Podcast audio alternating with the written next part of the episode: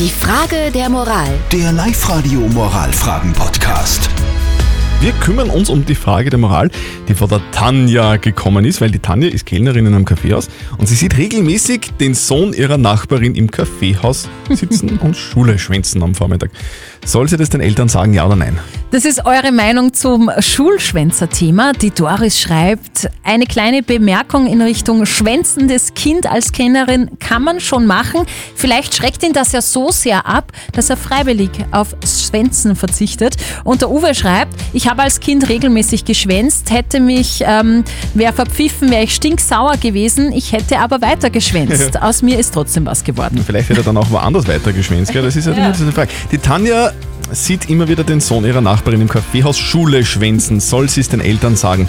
Moralexperte Lukas Kehlin von der katholischen Privatuni in Linz. Im Kaffeehaus kann man viel über das Leben lernen und es ist vielleicht gar nicht so eine schlechte Lebensschule. Aber im Ernst.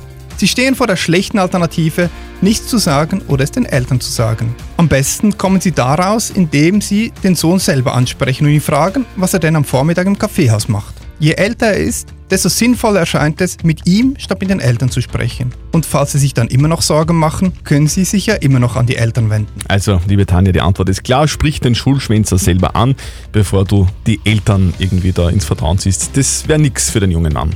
Postet eure Fragen auf die Live-Radio Facebook-Seite. Morgen klären wir dann wieder die nächste Frage der Moral auf Live-Radio um kurz nach halb neun. Die Frage der Moral. Der Live-Radio Moralfragen-Podcast.